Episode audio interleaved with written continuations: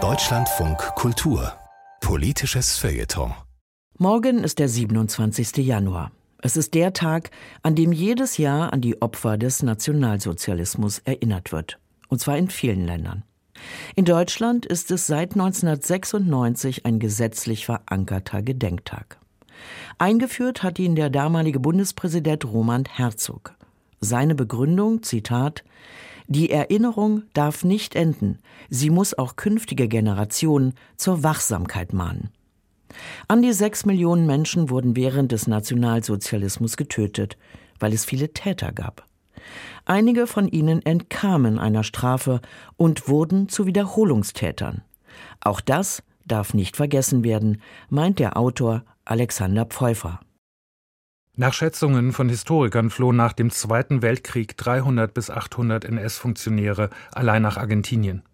Darunter um die 50 schwere Massenmörder und Kriegsverbrecher. In Chile fanden rund 1000 deutsche Nazis Unterschlupf. Sie alle nutzten für ihre Flucht die sogenannte Rattenlinie.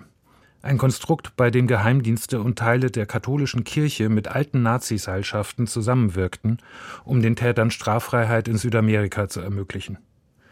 Einer dieser Täter war Walter Rauf. Er war Leiter der Gruppe, Zitat, technische Angelegenheiten im Reichssicherheitshauptamt und hatte in dieser Funktion spezielle Lastwagen entwickeln lassen. Über ein Röhrensystem wurden Abgase in deren Laderäume geleitet, um darin eingesperrte Menschen zu ermorden. Bis zu 200.000 Juden, Sinti und Roma, vor allem Frauen, Kinder und Alte, erlitten in diesen mobilen Gaskammern einen grausamen Erstickungstod. Nur ein Beispiel für das kaum fassbare industrielle Ausmaß des Holocaust. Das Ringen um einen Umgang mit dem nie Dagewesenen führte nach Kriegsende zu einem neuen Tatbestand im Strafrecht. Verbrechen gegen die Menschlichkeit. Damit war es möglich, auch die Organisatoren des Völkermords, die Schreibtischtäter, zur Rechenschaft zu ziehen. Menschen wie Walter Rauf. Theoretisch.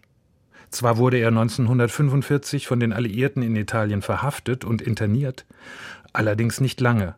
Ein katholischer Bischof verhalf ihm zur Flucht, zunächst nach Syrien, wo er das Militär beriet, dann weiter nach Ecuador.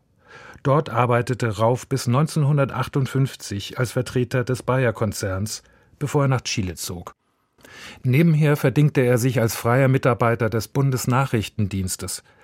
Erst 1962, als die Bundesrepublik ein Auslieferungsersuchen an Chile gestellt hatte, ließ der BND ihn fallen. Soweit so skandalös. Doch Sinn des Strafrechts ist neben der Stärkung des allgemeinen Rechtsbewusstseins auch noch etwas anderes. Die Täter vor einer Wiederholung ihrer Tat abzuschrecken.